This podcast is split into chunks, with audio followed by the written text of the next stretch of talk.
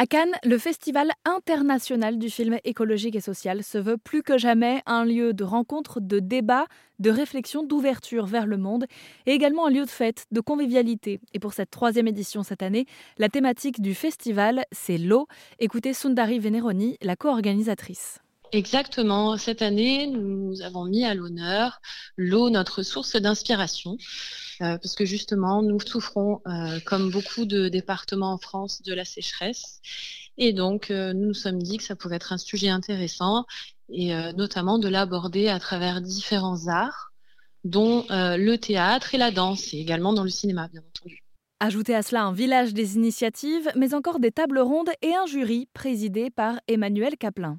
Emmanuel Caplin, qui a réalisé le film Une fois que tu sais, et euh, des supports pédagogiques euh, Racines de résilience, justement, pour qu'une fois que l'on sait, on puisse aussi euh, se mettre en action et se retrousser les manches pour faire des choses. Faire des choses, justement, c'est l'idée, montrer que des gens font. Le Festival international du film écologique et social n'est pas le seul du genre en France, mais dans d'autres pays, au-delà de nos frontières, les thématiques engagées sont-elles mises en avant? C'est la question que j'ai posée à Sundari Veneroni. Bah, euh, justement, euh, en termes de, festival, euh, on a fait des recherches et il y en a pas mal aussi à l'étranger, notamment en Argentine. Il y a un festival aussi au Japon, il y en a aux États-Unis et qui parlent aussi de ces thématiques plus écologiques que sociales.